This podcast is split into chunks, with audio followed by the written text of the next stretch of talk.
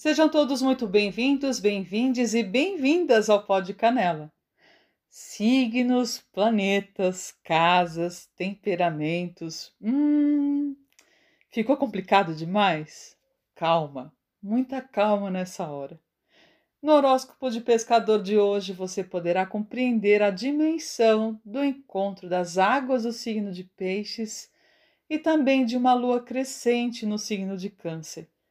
O verdadeiro talento dessa combinação é lembrar e sentir, lembrar e criar, lembrar, sentir e criar outra vez tudo, como se tudo que foi vivido no passado estivesse acontecendo aqui neste instante. Gostaria que vocês imaginassem, então, o episódio de hoje chegando até os ouvidos de vocês, como se água fosse penetrando, ocupando e umedecendo cada espaço, cada fresta, cada cantinho da sua atenção. Que felizes somos pela Mariana de Campos, a nossa professora lá na Saturnália, a Escola de Astrologia sediada em Curitiba ter aceitado o meu convite e poder participar desse projeto e narrar com a profundidade e encantamento desse encontro de águas, memórias que se misturam ao presente e nos suspendem o peso da realidade. Agora, respire fundo e receba o horóscopo fresquinho, pescado diretamente desse mar que chamamos de céu.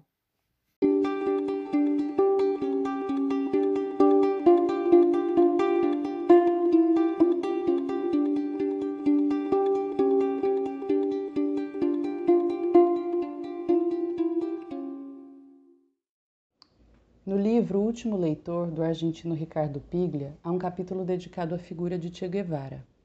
Em uma carta de despedida aos seus pais, o médico, disposto a empreender suas viagens que o levariam ao cabo até Cuba, ele escreve rememorando Dom Quixote. Uma vez mais sinto embaixo dos meus calcanhares as costelas de Rocinante. Retomo a estrada com o escudo no braço. E sobre ela são esses os comentários de Piglia. Não se trataria apenas do quixotismo no sentido clássico, o idealista que enfrenta o real, mas do quixotismo como um modo de unir a leitura e a vida. E aí ele arremata com a seguinte frase: A vida se completa com um sentido que se retira do que se leu numa ficção. Eu mesma, como professora de português e literatura, há mais de sete anos, lia livro à procura dessas, talvez não exatamente completude, mas de algum elo entre as minhas leituras que fazia e minha própria vida. Eu me perguntava, reformulando algo que li de outro argentino, do Borges: uma história que não vale ser contada, valeria a pena ser vivida? Quando encontrei a minha história que valia ser narrada, eu estava em Cuba. A umidade e o calor da ilha eram tão intensos que me davam pela primeira vez a sensação de estar amparada por um cenário. Eu me lembrava das primeiras aulas sobre os elementos básicos da narrativa, personagem, cenário, e lá estava eu que súbita e secretamente fui convidada a dar aulas de português a cubanas e cubanos que integrariam o programa Mais Médicos para o Brasil, um capítulo da história que faz valer a ideia de um país. Houve um sorteio dos membros que compunham a delegação de professores e me tocou a sorte de ficar em Havana, trabalhando no principal centro de colaboração médica do país. As paredes das salas traziam em formatos gigantescos cartazes e banners dos projetos de saúde de dezenas de lugares do mundo. E as fotografias nesses cartazes silenciosamente me contavam histórias dentro das histórias dentro das histórias. Essa mesma espiral se repetiu quando, em sala de aula, alguma aluna se destacava dos demais, eram mais de cem, e me antecipava a saudade que sentiria do filho recém-nascido recobrando rapidamente o estado emotivo e lembrando a si mesma que valeria a pena contar essa história e ter meios mais confortáveis, talvez, de pagar os sonhos, as histórias da filha dela, para que ela mesma contasse as suas. Eu mesma fui instruída pela minha coordenação a contar mais sobre a minha história até ali, como recurso didático e de acolhimento, que possibilitaria o exercício deles escutarem a minha língua.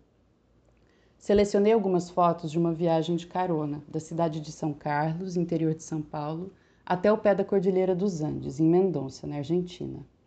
Com a finalidade juvenil de trabalhar voluntariamente em fazendas de uva, de me colocar à prova do que significaria viajar sozinha, de carona, com pouco dinheiro no bolso, e contando com a generosidade de estranhos para me abrigarem e me levarem até o meu suposto destino, que não era nada mais do que uma aventura.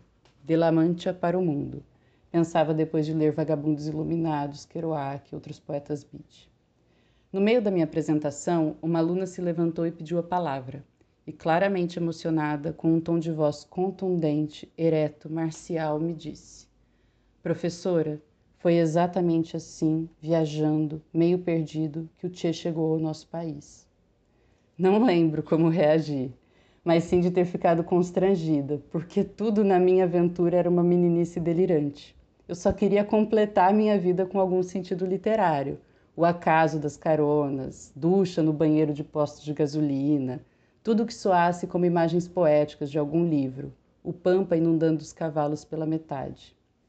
Então a citação de Che, exatamente por ser desmedida, saciava meu desejo de desmesura, de ter uma função social, um lugar na cidade, a sorte da vida eterna, um livro inteiro escrito com, com frases exclamativas. Na época, eu morria de curiosidade de saber pelo que valeria a pena morrer, e nas livrarias de Havana todos os poetas eram mártires da Revolução. Já eu, mais ou menos, sabia da aula de português, não sabia se merecia ser ouvida, se deveria ocupar essa função. Mas, diariamente, por um mês inteiro, dei oito horas de aulas. E ao chegar no hotel, sozinha na ilha, experimentava fumar charuto, insistia, apesar de achar horrível, tomava rum, preparava as atividades do dia seguinte. Eu estava, como sempre, comprometido em cultivar clichês literários. Temia que pudesse virar um vício. Nos intervalos, eu descia ao restaurante para jantar. Todas as garçonetes me atendiam com um apreço incomum, ansiosas pelos spoilers da novela Avenida Brasil. E eu me aproveitava disso para descobrir quais garçons ou recepcionistas estavam solteiros.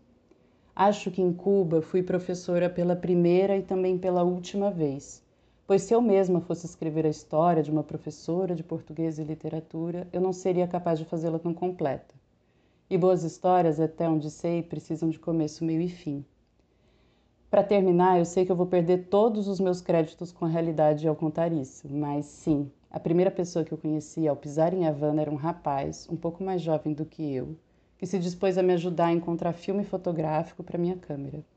Perguntei o nome dele, Fidel. Perguntei ao amigo que acompanhava: E tu, supongo, te chamas Guevara?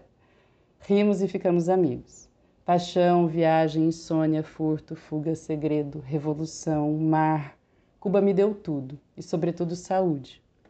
No último dia de aula, já sem saber o que faria junto aos alunos e alunas, inventei de ensiná-los a cantar Marinheiro Só, no pátio do Centro de Colaboração Médica.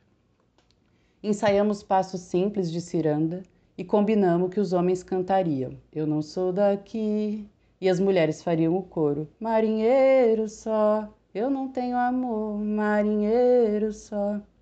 E foi o que fizemos. Uma ciranda de mais de 100 médicos e médicas, disciplinadamente vestindo seus jalecos brancos, agora como espécie de marinheiros prestes a seguir em viagem e viverem histórias que já não cabem a mim contá-las.